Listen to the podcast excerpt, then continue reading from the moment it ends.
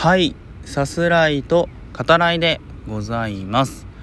このスピード感さす方です。はいえー、できるなと。うんあいつはやれるできるなっていう感じですよね。うん。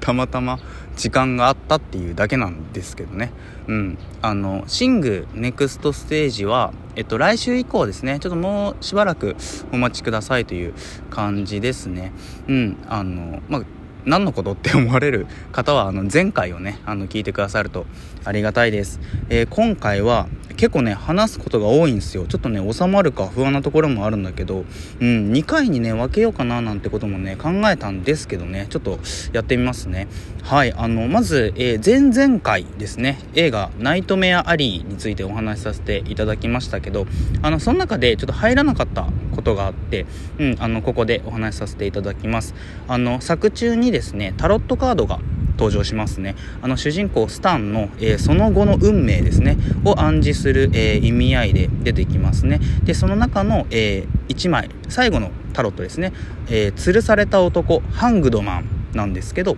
え、その逆位置で出ると、うん、で、え、ジーナですね登場人物の一人に、え、これは今ならまだ間に合うよっていうことを意味するんだよっていうふうにね言われますね、うん、でそれはまあ自分にとって悪い意味と捉えたスタンがそれをまあ逆さまつまり正位置に直すんですね、うん、でそこの、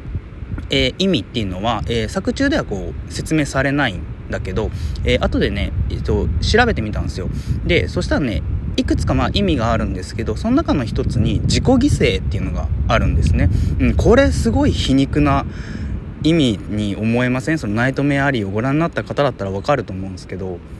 ラストで、えー、スタンが、えー、取る選択ですね、まあ、彼の、えー、運命の着地点ですけど、うん、なんて言うんですかね、こう、直接的な、あの、説明になってないってところも粋だなっていうふうにね、思いますね。うん。アカデミー賞では、あの、まあ、ノミネートされた部門の受賞にはね、至らなかったですけど、あの、個人的には本当大好きな映画ですね。うん。個人的にはその、デルトロの監督作で、何が一番好きって聞かれたら、ちょっと迷うぐらいだな、そのナイトメアリーにしようかなってね、思うぐらいだなっていうふうに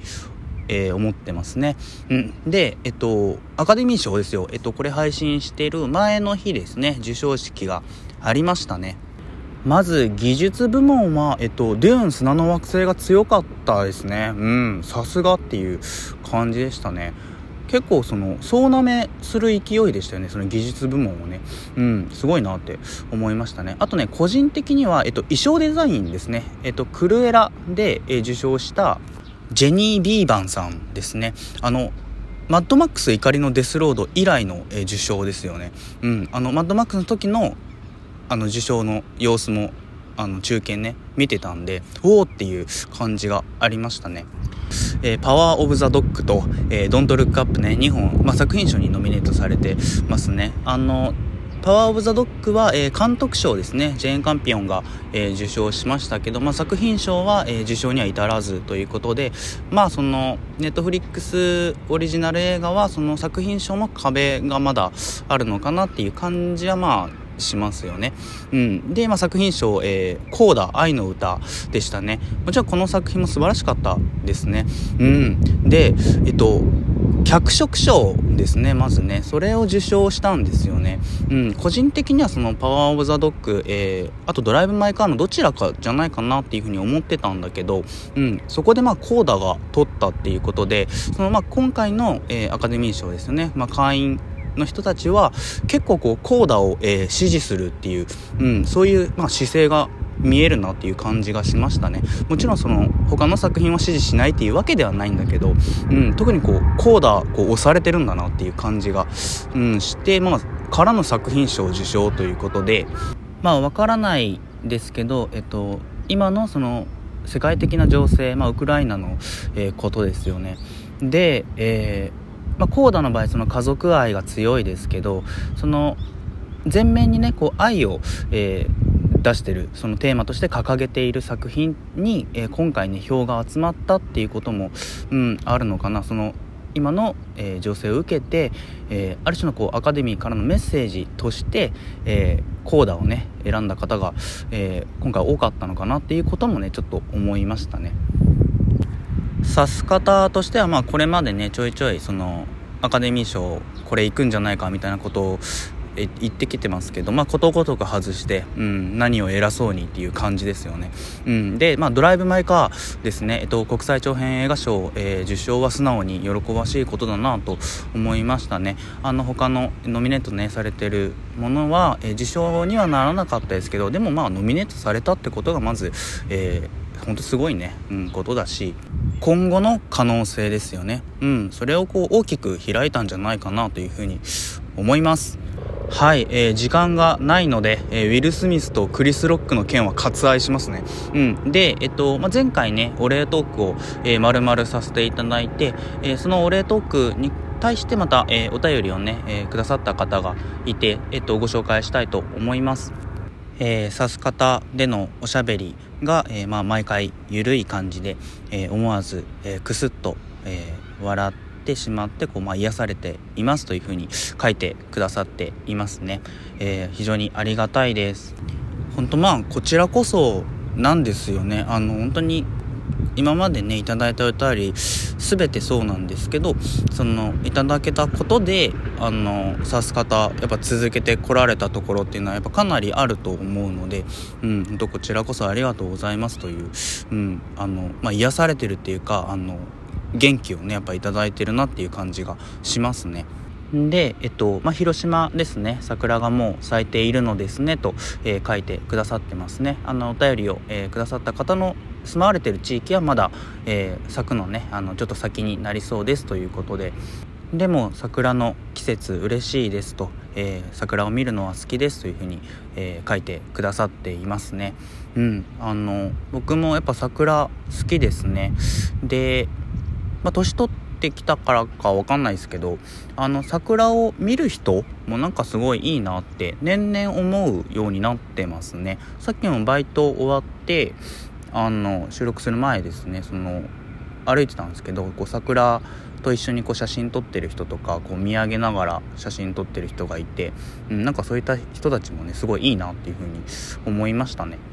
この後ご紹介する映画「余命10年」でもあの桜ねあの印象的な使われ方をしていますね。あの先にちょっとお話しちゃいますけどあの何て言うんですかねこう映画で桜を使うとともすればその陳腐な表現あまりにそのベタで、うん、安っぽく、えー、なってしまうっていうこともねあると思うんだけどその嫁は10年の場合もあの全然そんなことなくて、うん、いい映像に、ね、なってたと思いますね。うん、鮮やかな、えー、切り取られ方をしてるなというふうに感じましたね。はい。で、えっと、お便りの最後では、えー、映画のトークですね、えー、ゆっくり、えお待ちしておりますというふうに書いてくださってますね。はい。え今回もありがとうございました。あの、ギフトもね、一緒にいただいて、え感謝しております。ということで、え映画余命10年についてね、お話ししようと思います。え例によって、あらすじ概要の方を引用させていただきます。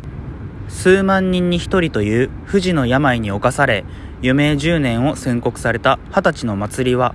生きることに執着しないよう恋だけはしないことを心に決めていた。ところがある日地元の同窓会でカズトと出会い恋に落ちたことで彼女の最後の10年は大きく変わっていく。人気ロックバンドのラッドウィンプスが実写映画で初めて劇伴音楽を担当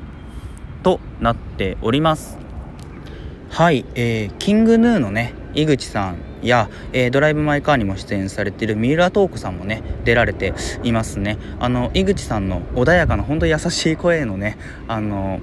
レストランのシェフですか、うん、も良かったですよね。はい。で、えっと、まず、えー、原作者ですね、えー、まあ、同名の恋愛小説があって、それを書かれた、えー、小坂瑠香さんですね、が、え、2017年に、え、そのまあ原作小説の編集作業があって、終わった後に、えー、逝去されたと、うん。まあ、そういった、えー、背景もあってでその小坂さんがその難病を抱えてらっしゃってで今回のその映画版「余命10年」ですねのあの、まあ、作り手の方たちその、まあ、ある種思いを引き継ぐ形でもあったと思うんですけどその映画として確かなその人の生きた時間ですね、うん、それをあのきちんと表現されてる。そこがまあすごいいいなというふうに思いました。小松菜奈さん演じる祭りの、えー、ま、病気ですね、えー、しばらくその恋人坂口健太郎さんが演じている数にも言えずにいると、うん、で、えっと、その病気を知っている人たちの、えー、感情ですね。を、え説明的なセリフに頼らずに、えきちんと丁寧にね追いかける、え展開で、ま、演出によって、え観客に伝えているところっていうのがまあすごい、えきちんとね映画をしているなという、うん、いいなというふうに思いますね。えー、劇中、えー、3回入るミュージックビデオ的な場面ですね、うん、あのラッドウィンプスの音楽に合わせて短いカットをつないで、まあ、時間経過やねあの人物の、えー、関係がこう展開していく様子っていうのが描かれるんだけどあのその場面、まあ、個人的にはハイライトで、うん、素晴らしかったですね。その3回の場面ですね、それぞれ意味合いが異なっているところがすごくいいなというふうに思いましたね。特に2回目、あの、だんだんとこう上下の黒が、えー、伸びて、その映像がこう、狭くなっていくんですよね。うん、その祭りの、まあ、時間ですよねなくなる感じっていうのがこう表現されててすごくあのいいなというふうに思いますね。その見ながら、えー監督ねされてる方ちょっと僕把握せずに見てたんですけどきっとあのミュージックビデオねあのこれまで手がけてる方なんだろうなって思ってたんですけどあのやっぱりその監督藤井道人さんですね。えー、これまで数多くね手がけられていますね。というわけで久しぶりにこぼれます。